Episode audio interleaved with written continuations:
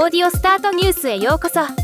この番組はロボットスタートによる音声広告やポッドキャストなど音声業界の最新情報をお伝えする番組です。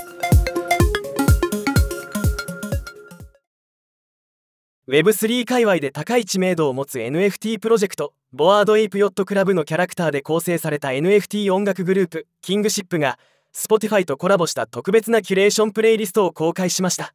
キングシップキーカードの NFT を所有する人だけが聞くことができるプレイリストです。つまり Spotify 側でプレイリストを再生時にウォレットと接続しキングシップのトークン所有者であることを認証した上で再生できる仕組みが実装されているということになります。早速僕もやってみようと思ったんですが日本ではプレイリストが見つからない。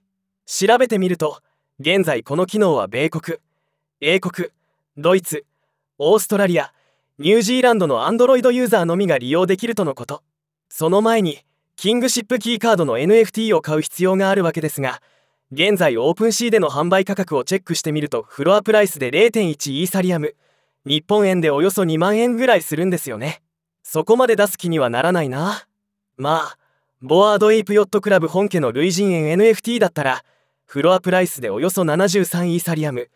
日本円で1600万円以上するんだからそれと比較すればハードルは低いんですけどね。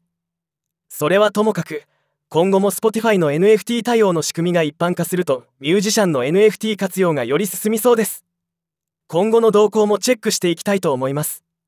ではまた。今回のニュースは以上です。もっと詳しい情報を知りたい場合「オーディオスタートニュース」で検索してみてください。ではまたお会いしましょう。